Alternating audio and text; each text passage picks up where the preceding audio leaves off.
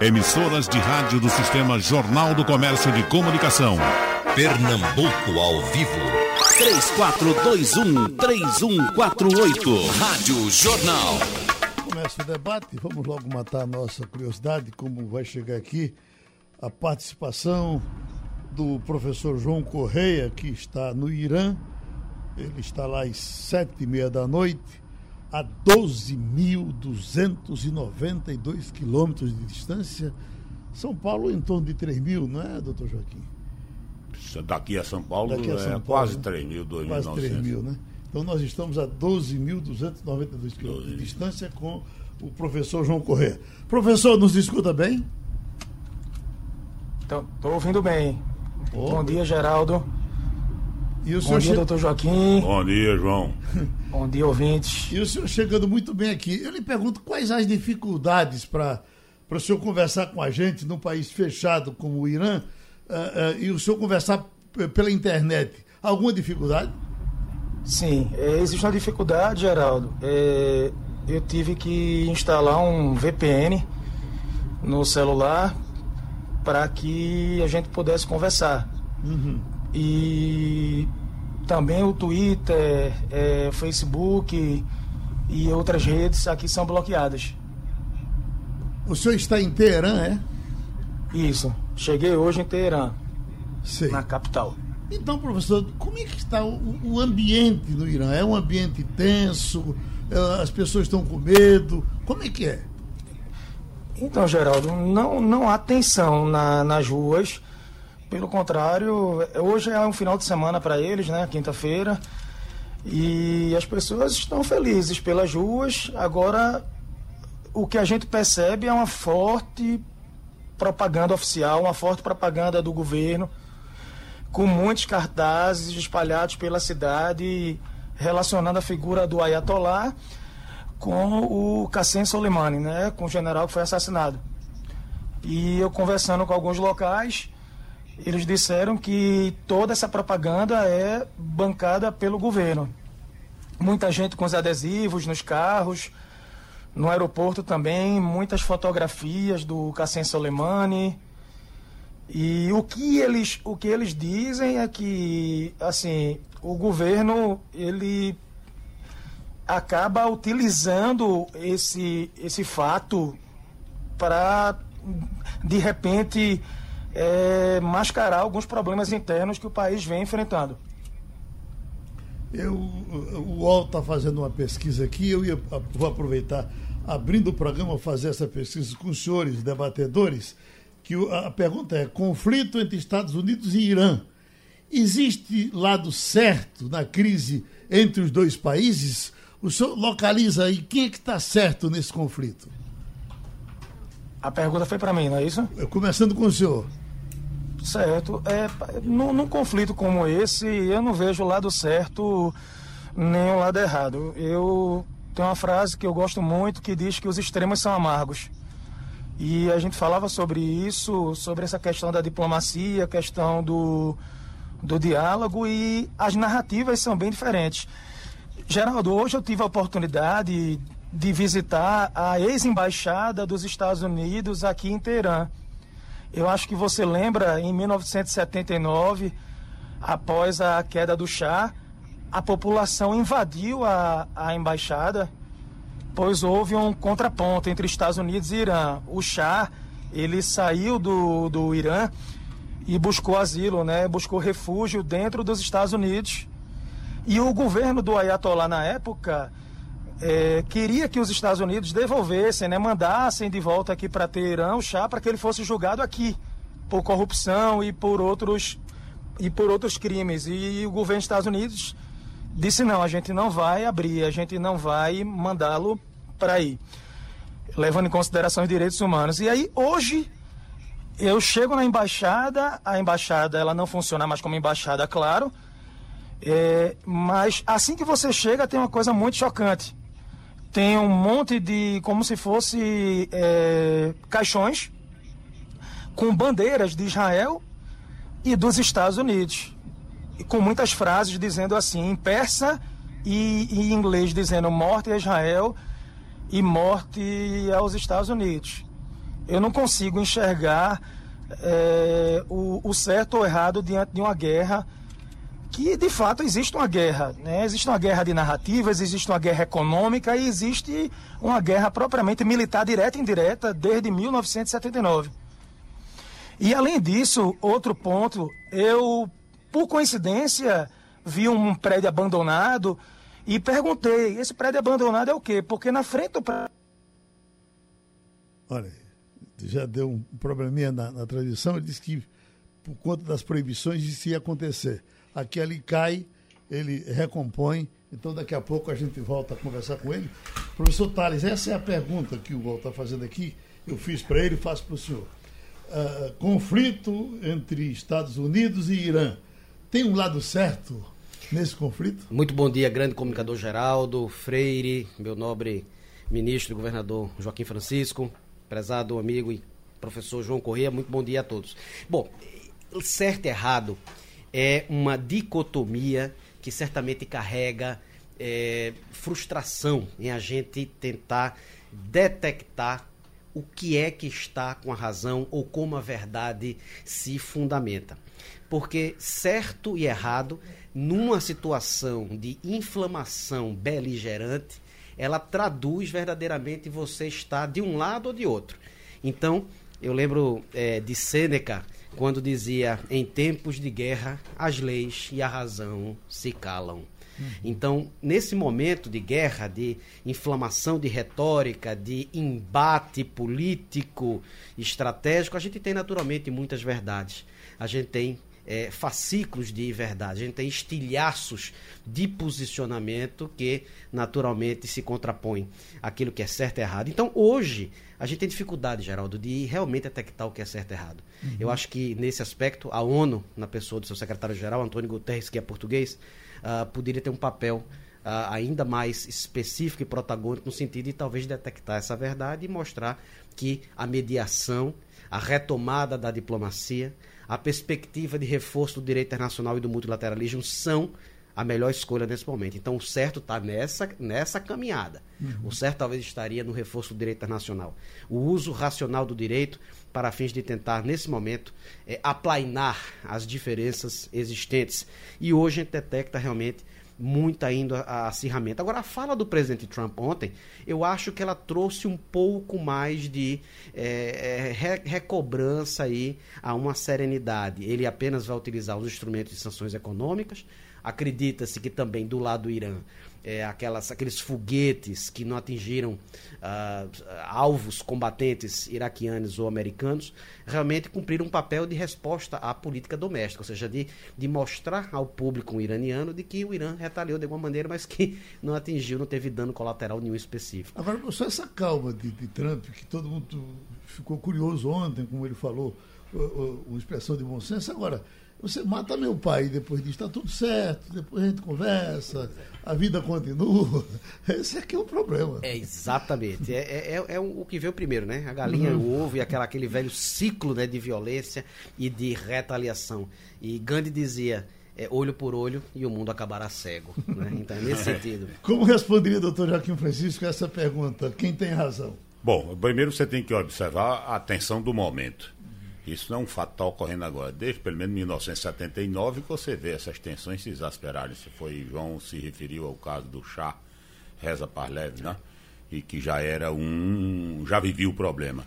O segundo ponto, então, eu acho que o fato dos Estados Unidos terem partido para uma agressão, eu não considero que é a iniciativa de uma agressão. É uma agressão depois de várias agressões também que são feitas. Você tem uma, uma, uma entidade ou instituição, um agrupamento cujo hobby é matar os outros. É. Ah, o Suleiman tinha a Quds, que é para fazer, digamos, é, cirurgias drásticas sem anestesia local nem geral. Uhum. Então atua aqui, atua ali, atua de acordo com aquilo que você concebe como melhor na política interna e externa do seu país. Em segundo lugar, eu desde o início no primeiro momento, é claro que você fica com tensão, sobretudo com a preocupação de que podem morrer civis, podem morrer crianças, podem morrer inocentes, né? Mas eu achei que há um, um equilíbrio, vamos dizer assim, uh, do mal no sentido da guerra, né? a um jogo de mise-en-scène muito grande. Por quê? Porque você vê, antes de ontem para ontem, o preço do petróleo baixou 4%. Todos aqueles analistas daquelas grandes empresas, e você sabe que não são poucos, bilhões e bilhões de dólares, você diz não tem risco. Se eles disseram lá que não tem risco, quem vai ser Joaquim Francisco ou João Correia, o Thales, é, o professor Thales com muito maior capacitação, porque é especialista em lei internacional, de fazer uma análise mais aprofundada, porque esses caras estão lá no cenário da suposta guerra, todos analisando, baixaram o preço. Segundo ponto, o Trump deu, aparentou um recuo, depois que foi lá e matou o cara. Então ele deu um recuo. Por outro lado, a mensagem interna chegou, porque o que é que eles fizeram? Bombardearam eu poderia até avaliar, porque você avisou, amanhã vai ter bombardeio lá no teu espaço. Uhum. O cara mandou todo mundo sair, a bomba caiu e ele dá o recado para dentro de internamente. Olha, nós demos uma resposta à altura e vamos continuar dando. Mas os agentes todos que poderiam ser vítimas desse processo, estando tão tranquilos, é que você vê que o jogo não é, é perigoso, né? nunca deve se levar uma, uma relação para esse nível, deve procurar o diálogo, mas é, é assim de você ficar.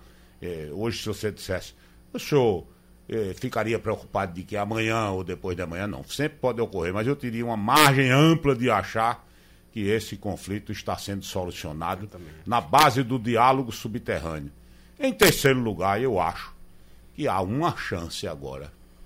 Eu sempre vejo né? Inclusive pessoas que eu conheço, ou pessoas quando eu estou lá fora fazendo uma palestra nos Estados Unidos ou mesmo em São Paulo, dizer, olha, você não fique pensando que os muçulmanos, que o mundo árabe quer guerra.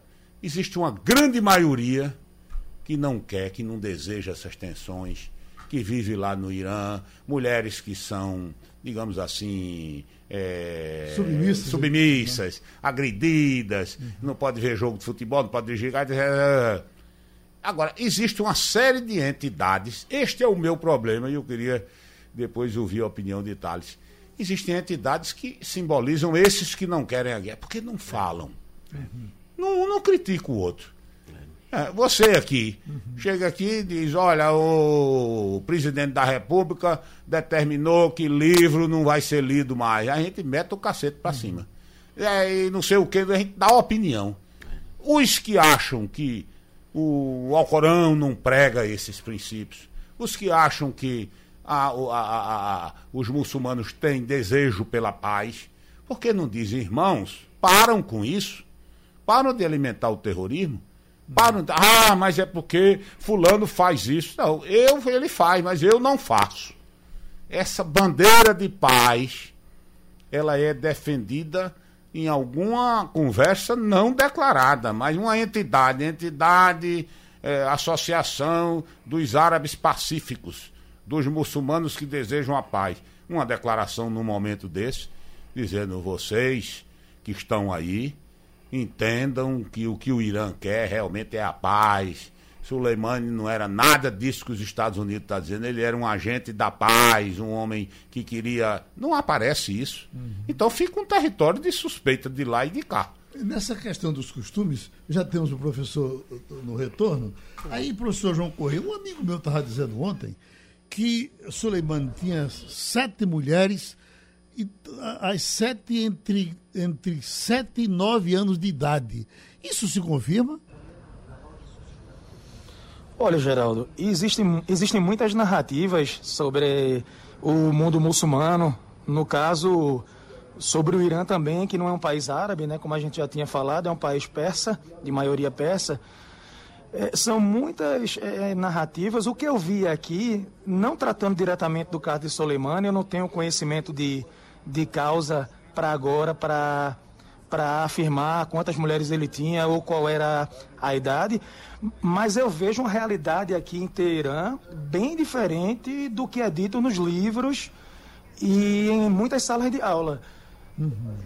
Vi aqui, por exemplo, é, muitas mulheres é, com o rosto sem, sem estar coberto, com os cabelos é, é aparecendo, andando sozinhas nas ruas, mulheres aqui que podem, inclusive, também dirigir.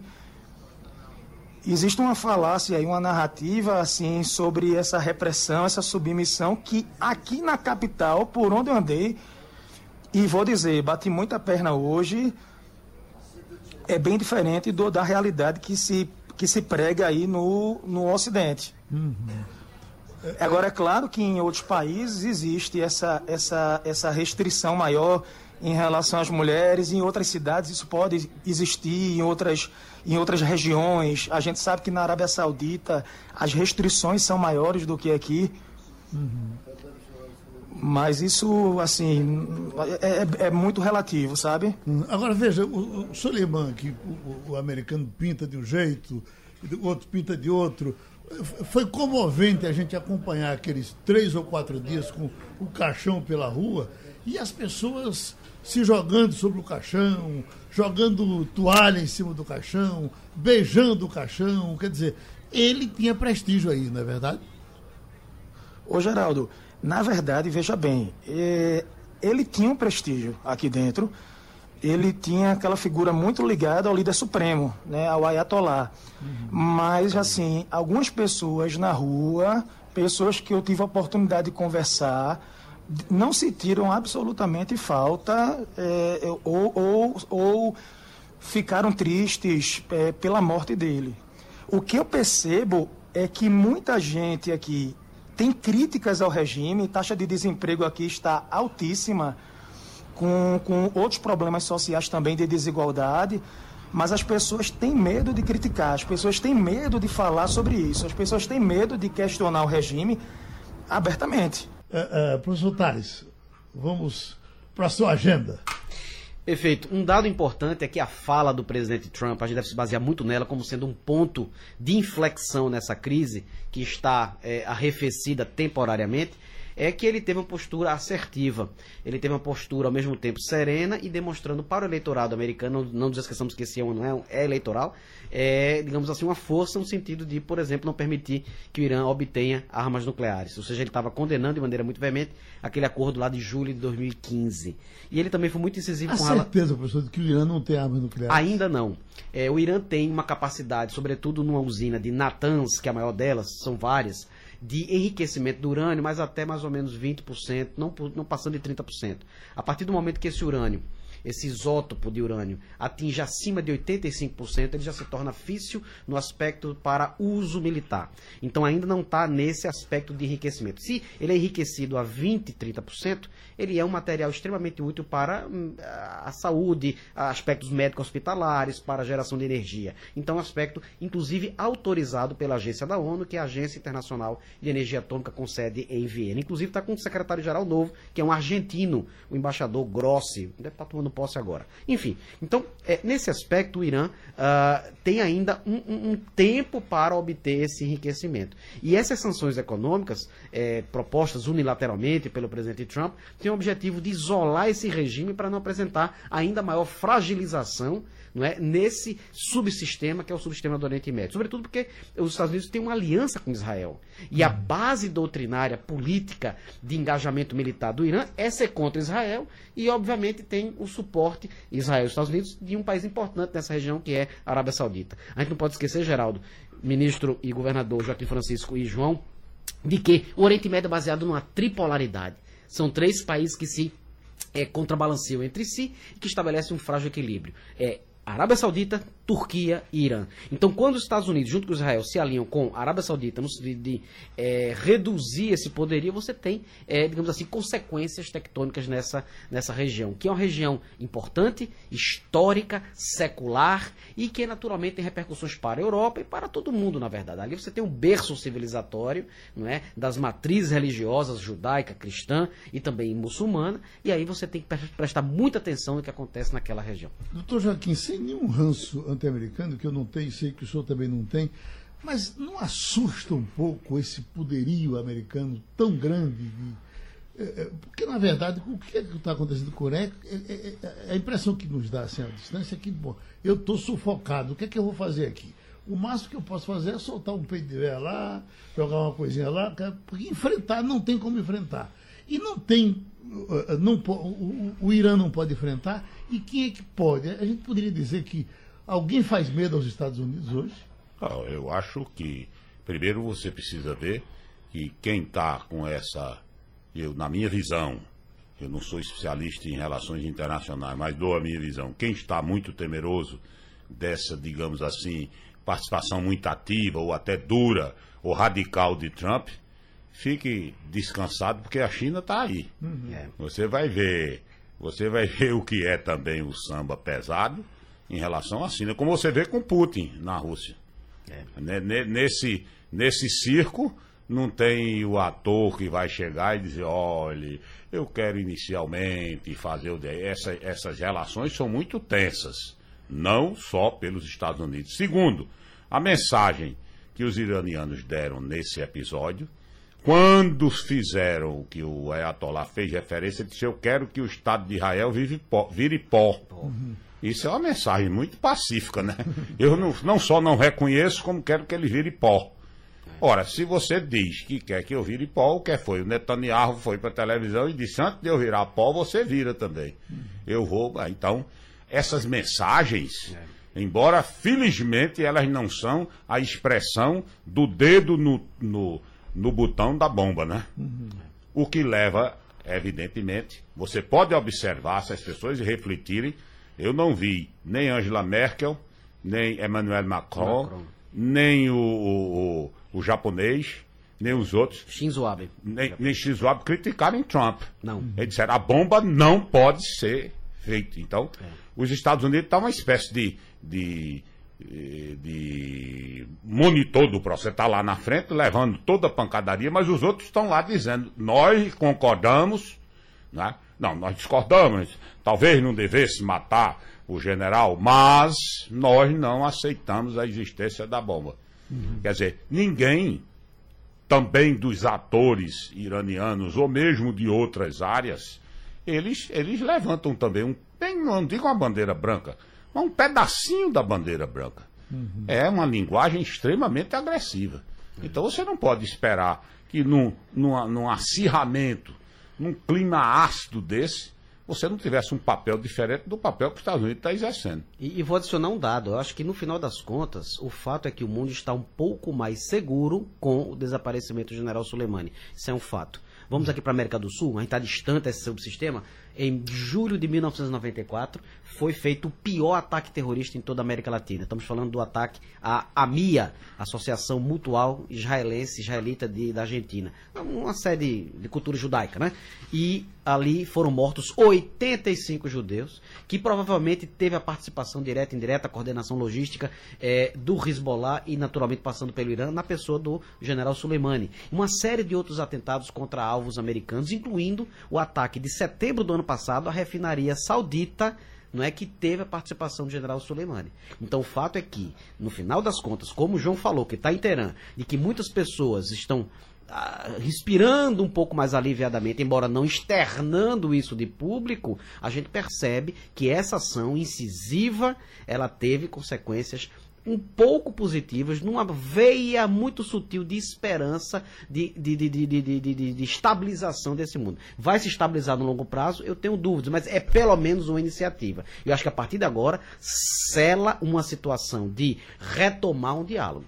Porque realmente, se a gente for botar o registro histórico recente, é de atentado até, através de atentado, é de alvos combatentes promovendo sabotagem, cyberterrorismo, terrorismo efetivamente, e aí realmente esse é um ponto a ser também é, mencionado. Professor João Corrêa, é, é, nesse, nesse mundo de tanta tensão, o que é que lhe assusta?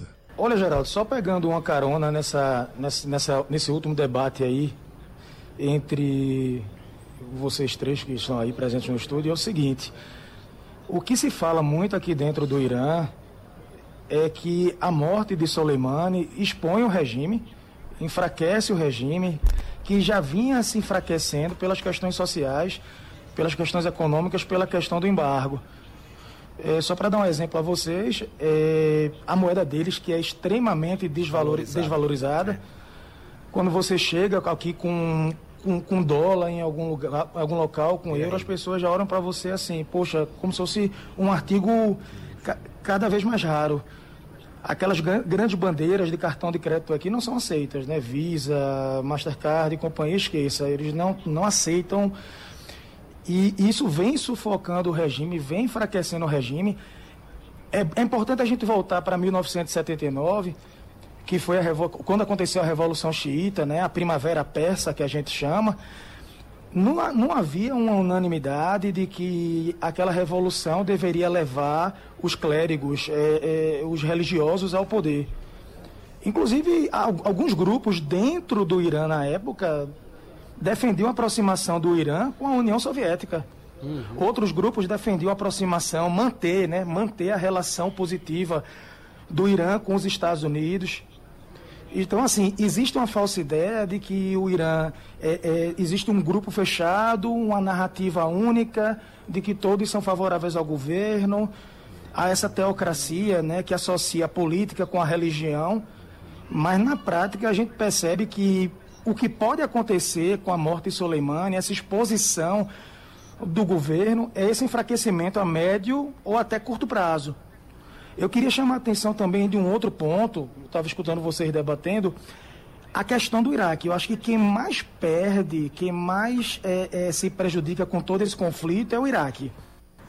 Uhum. O Iraque, após a morte, né, após a captura, a derrubada de Saddam Hussein, vive um verdadeiro vazio de poder. Saddam era um ditador, Saddam era um sanguinário, cometeu crimes de guerra, mas ele tinha o país na mão com a morte de Saddam, o Iraque foi esfacelado né, e passou a ser disputado por muitos e muitos grupos armados e não armados. E aí você percebe a morte do Soleimani dentro do Iraque, dentro do território iraquiano. O outro ataque dos Estados Unidos a milícias iraquianas que são pró-Irã. Então você percebe que o Irã busca aumentar sua influência no vizinho, o Iraque, não é buscando outras alternativas, até mesmo econômicas, em função do embargo. É, é, professor Tales, por que, que o, o, o, o Iraque não, não se reorganiza? O Iraque é um Estado falido hoje, falido no uhum. sentido político, sobretudo, né? no sentido econômico, de certa maneira, assim também.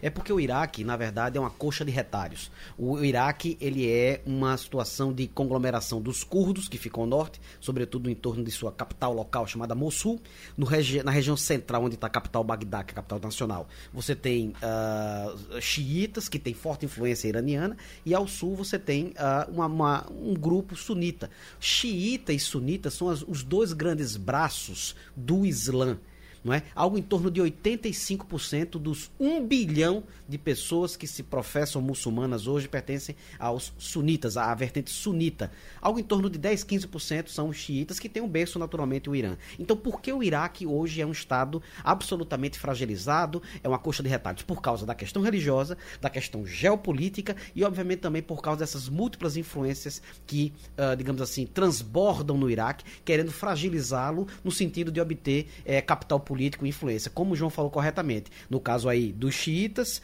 que são, uh, digamos assim, um berço no Irã, tentando naturalmente capilarizar no vizinho Iraque. O Iraque é berço de uma civilização maiúscula, magnífica, antiquíssima. A Mesopotâmia é berço do, do, de toda a nossa formação. E aí, naturalmente, você tem um país hoje rico-pobre, porque ele é fundador da OPEP em 60, a Conferência de Bagdá fundou a Organização dos Países Portadores de Petróleo, e pobre, naturalmente, por essas. É, é, é, falta de condição de ter um tecido social coeso no país. Então o Iraque não existe. O Iraque é uma artificialidade de três grandes grupos que não se entendem, que pelo fator histórico, religioso, social e geopolítico, na verdade se mostram absolutamente rivalizados. Então é por isso que o Iraque é uma caixa de Pandora. O Iraque, na verdade, ele é de uma das grandes problemáticas para o Ocidente. E não se engane, governador Joaquim Francisco e Geraldo Freire João, eu acho que no médio e longo prazo a agenda dos países ocidentais vai ser talvez de repensar o Iraque,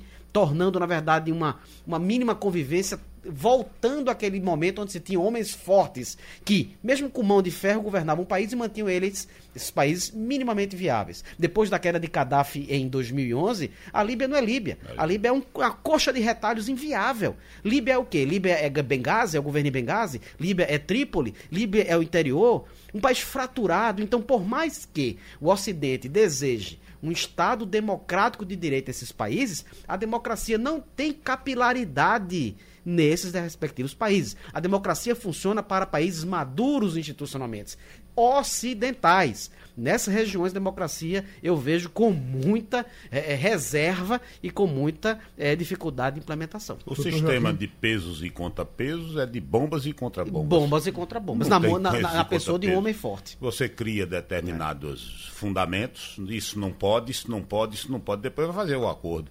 É. Então você não pode ter acordo com, com certas posições que são absolutamente inegociáveis. É. Então, é o caso como aconteceu com o Gaddafi, é o caso como aconteceu com a Primavera Árabe. Árabe. Aí você, tinha, você lia os jornais naquela época e tinha impressão que havia um banho de democracia naquela que região nada. toda, que estava todo mundo motivado para o novo sistema. Como você vê agora num artigo recente, segunda-feira, um artigo de Pondé, é, onde ele fala sobre a China. Ele está na China. Uhum. E aí, na China, ele foi conversar com o pessoal sobre Hong Kong. Vocês o que é que acham? Veja que Hong Kong. Que, que, que ânimo, pessoal. Só, eu não quero tratar desse assunto, não. Eu estou muito bem aqui. É, não fala eu estou muito satisfeito. Mesma coisa aconteceu com os russos. Numa visão, já, já não tô, é a mesma coisa, mas ele encontrou, o João Pereira Coutinho, encontrou com um grupo de russos no Hyde Park, em Londres, há dois meses, três meses atrás. E disse a ele, vocês por aqui, como estão? Eram 20 estudantes.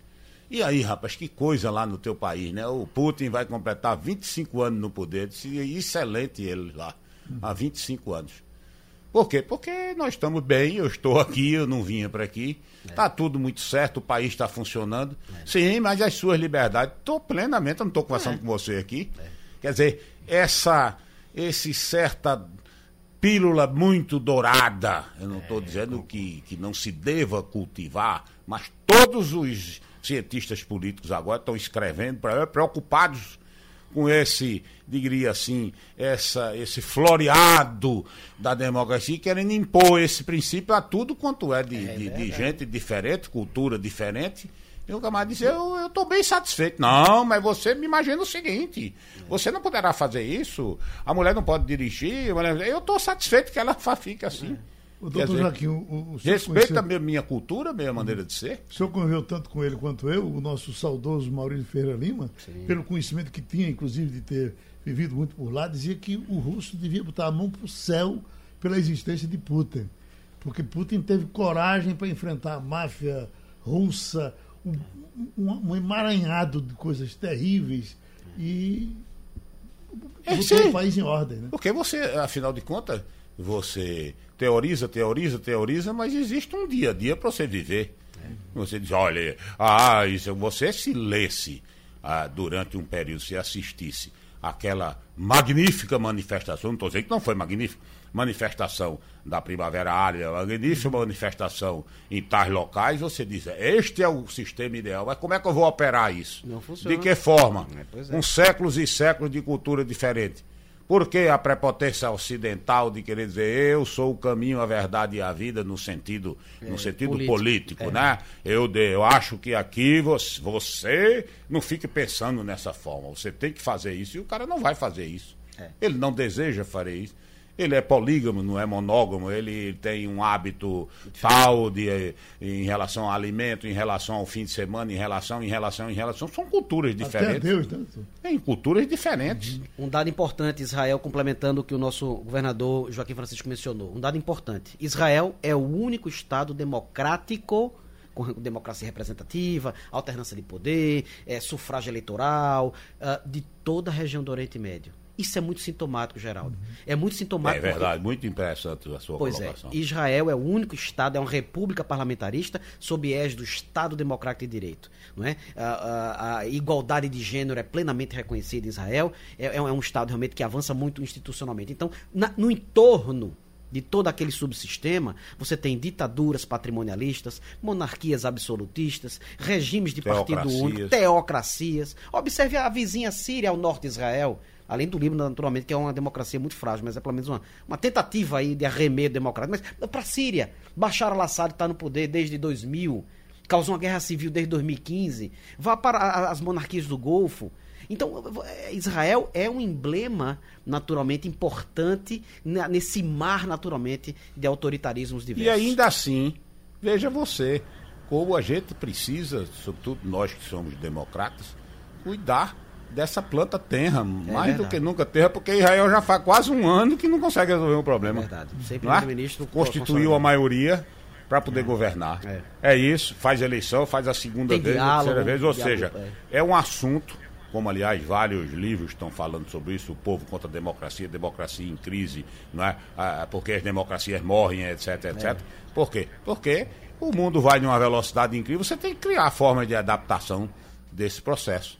Não perder o núcleo central, a liberdade de opinião, a liberdade de, de, de, de, associação. de iniciativa, de associação, etc, etc, etc. Mas é um sistema complicado. E quando você pensa em aplicar esse sistema correto, não é o melhor de todos, talvez seja o, não é o, o único melhor, mas talvez seja o melhor de todos, como dizia Churchill. Mas você vai aplicar nestes países, com, este, com essa maneira de, de viver, com a cultura sedimentada, é muito mais difícil. Muito. Eu não diria que praticamente tem, tem sido demonstrado que é impossível. O que é que o senhor nos diz, professor João Corrêa? Eu queria saber se estavam me ouvindo aqui. Bem. Estamos ouvindo perfeitamente. Estão vendo bem? Eu queria só fazer uma, um, uma observação. O mapa do Oriente Médio é um mapa muito recente, o mapa do, modern, do moderno Oriente Médio.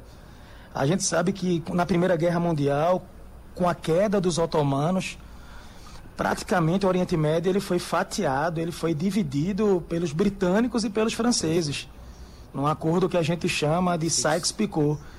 Então você pega o mapa do Oriente Médio, por favor, você que está em casa, o ouvinte, olhe o mapa do Oriente Médio e perceba que as fronteiras são fronteiras extremamente retilíneas. A impressão de que alguém pegou uma régua e dividiu entre si o Oriente Médio. Um para você, outro para mim. Então as fronteiras são fronteiras recentes, são fronteiras artificiais e são fronteiras que não que não refletem a diversidade étnica, as origens históricas e as questões religiosas daquela região.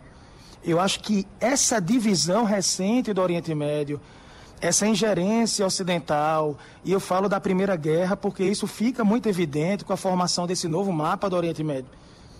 Você for pegar, você for perceber, Israel foi criado no pós Segunda Guerra Mundial, naquela toda a comoção internacional envolvendo o caos, né, aquele, aquele sentimento do Holocausto, mas a própria Inglaterra, é, por volta de 1917, foi a primeira potência a reconhecer a importância da criação de um Estado judeu dentro do, do Oriente Médio.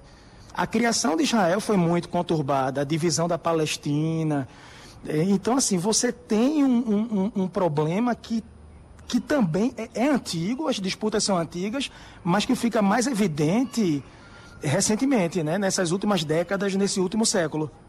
O professor tem aqui é, Josimar Cândido, ele é de Olinda, diz um grande abraço ao meu querido amigo João Correia, das arquibancadas do Esporte Clube do Recife para o mundo.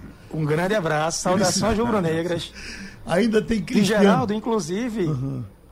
É, meu pai, acho, não sei se você lembra, professor Joaquim Corrêa. Sim. Um, advogado um do esporte. O advogado do esporte a vida inteira, não é? Pois é, exatamente. Ah, que... E eu, aluno do velho avô dele, Manuel, Manuel Correia de Andrade. Grande nome. Perfeito. Eu só estou me arriscando a debater sobre geografia porque fui aluno de Manuel Correia, o avô dele. Agora, professor, Cristiano está lhe perguntando ah, qual a diferença entre persa e árabe. Para mim, no caso? Sim. Ah, ah são dois povos distintos, né? Uhum. Os árabes são provenientes da Península Arábica e os persas é um povo de origem indo-europeia. Então você tem assim essa diferença de origem mesmo, essa diferença histórica. É, a questão da língua também difere. O que mais aproxima os, os árabes dos persas é a questão da religião não é a questão de, da grande maioria árabe, da grande maioria persa, professar o islamismo. Robson Garrido, biólogo, que está dizendo aqui um pensamento de um alemão, ele diz: a guerra é um lugar onde jovens que não se conhecem e não se odeiam se matam entre si por decisões dos velhos que se conhecem e se odeiam, mas não se matam. é, é do alemão Eric Hertmann. Faz sentido. Uhum. Doutor Joaquim Francisco, por favor, seja candidato a prefeito. É Jorge Santos que está dizendo. Diga aí, professor Correia. Não, Geraldo, é sobre, sobre essa questão é, que você levantou agora. É, eu vi um vídeo circulando é, na, na, internet dos iranianos dizendo que amavam os americanos e que amavam a América, mas odiavam Donald Trump. Uhum. Foi nessa, nessa linha mesmo. João, e aí, e aí a diferença, né, João, para a uhum. gente falar aqui para os ouvintes da Rádio Jornal, entre o Estado o governo e a sociedade civil. Né? A, a, Com toda certeza. Né? A sociedade civil, o povo americano, não necessariamente se alinha com determinadas posições de seus líderes. E também isso é verdade, você que está aí inteirando o Irã, também é verdade com a sociedade civil. O Irã é um país de mais de 80 milhões de habitantes. É um país importantíssimo dentro dessa região do Oriente Médio. É um país com mais de 1 milhão e 200 mil quilômetros quadrados. Aí entramos na geografia, João pode aí falar mais detalhes. Então, uma coisa é o Estado. Outra coisa é o governo, que é o sistema de governança. Outra coisa é a sociedade civil. Então, quando o João disse que viu esse vídeo de iranianos mostrando é, amor à América, pode fazer sentido porque a gente precisa é, trisseccionar esses elementos aí importantes. Muito bem. Uhum. Oi, professor. Agora aqui eu não vi amor, não, viu? Aqui eu sou só o pessoal criticando. Foi, né? Uhum. Tem zona aí, professor? Oi, desculpa? Tem zona? Zona, Sim. amigo. A eu, Rua dos Destinos Desgraçados. Eu, eu, acho que no Islã não permite, não. É o quê? Desculpa. No, no, Islã eu acho que não é permitido, não, viu? Não, veja só, aqui é proibido é, o, é, o consumo do álcool. É. Mas eles, é, o que eles me dizem é que eles produzem artesanalmente em casa. Inclusive, o iraniano tem o hábito de convidar você para casa dele. Uhum. Eu recebi um monte de convite hoje mas assim, convites todos feitos por homens. É, mas eu vou lhe dar um aí... conselho, não beba não. E Na, aí, em dobro réu. Eu vou ficar no hotel. É, mas doutor Joaquim... E é... aí, resultado, uhum. ele, ele até disse, não, lá em casa tem bebida. Uhum. Você consegue um álcool? Eu disse, não, mas agradeço, muito obrado. Se tiver um bem, chá... Né? Eu, eu, eu, eu, eu, em Israel, eu conversando com um, um, judeu, ele dizia o seguinte: lá tem a proibição de carne aí, de porco. Aí Geraldo pergunta se, se tem zona aqui. a mulher dele está lá. Não, ah, então o senhor tá não sabe mesmo. Não.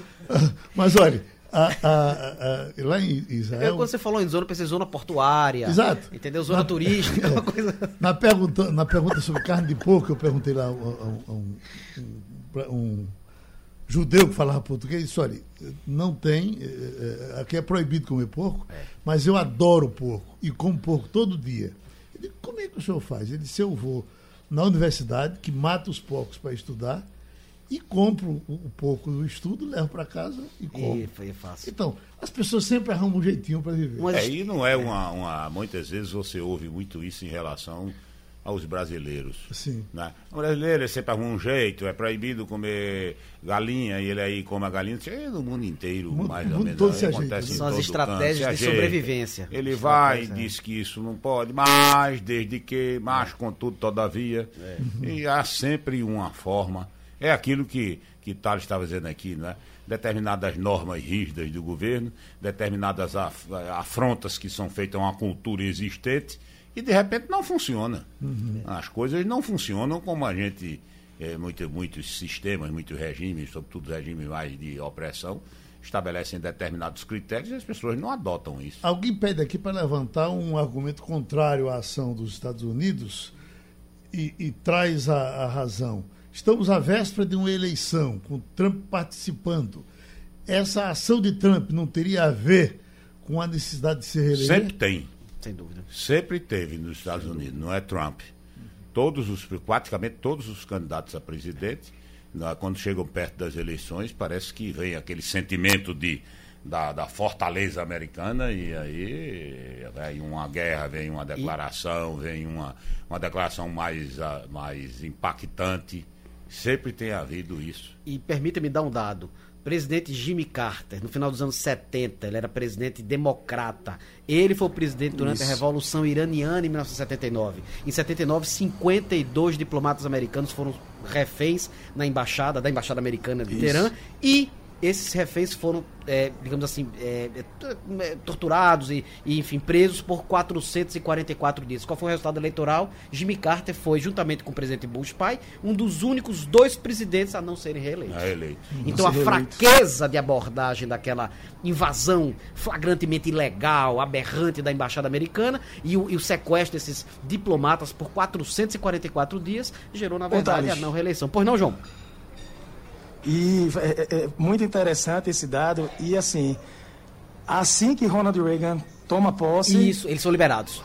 A partir de um acordo, Isso, os 52 sequestrados foram devolvidos. Exatamente, João. E, eu, e só para fechar, Geraldo, um dadozinho ainda último aqui para os ouvintes da Rádio Jornal. É, Trump mencionou, depois da sexta-feira, quando foi o ataque ao general Soleimani, que ele teria o quê? 52 alvos no Irã que estariam sendo monitorados para um potencial ataque caso a reação iraniana fosse à altura. 52 é o um número simbólico desses é, 52 memória, é. diplomatas reféns por 444 dias. Tudo tem um simbolismo de resgate, tudo tem uma forma simbólica de poder e de manifestação na raiz histórica da coisa. Agora, eu pergunto, professor, esse embargo, será que é o momento para se discutir o fim dele, do embargo com o Irã? Isso ficaria mais fácil agora ou mais difícil? Para mim ou para. Então vamos, vamos nós. Não, eu acho que é o momento de discutir, mas discutir a discussão, o diálogo, a retomada do diálogo.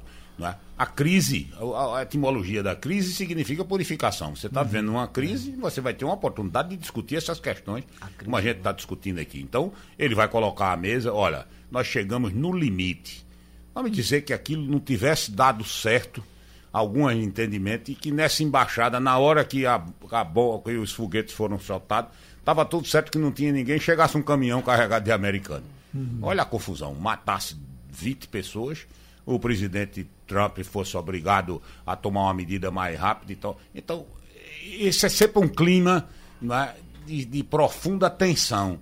Vamos aproveitar esse momento em que houve já, está tendendo a um equilíbrio a uma pausa para olhar os reais problemas, quais são os pontos centrais que estão impedindo. É o acordo não é, da, da, da, da produção da bomba atômica, né? ou uhum. melhor, do, do produção de, do enriquecimento de urânio. Então você, vamos ver como é que a gente atinge isso.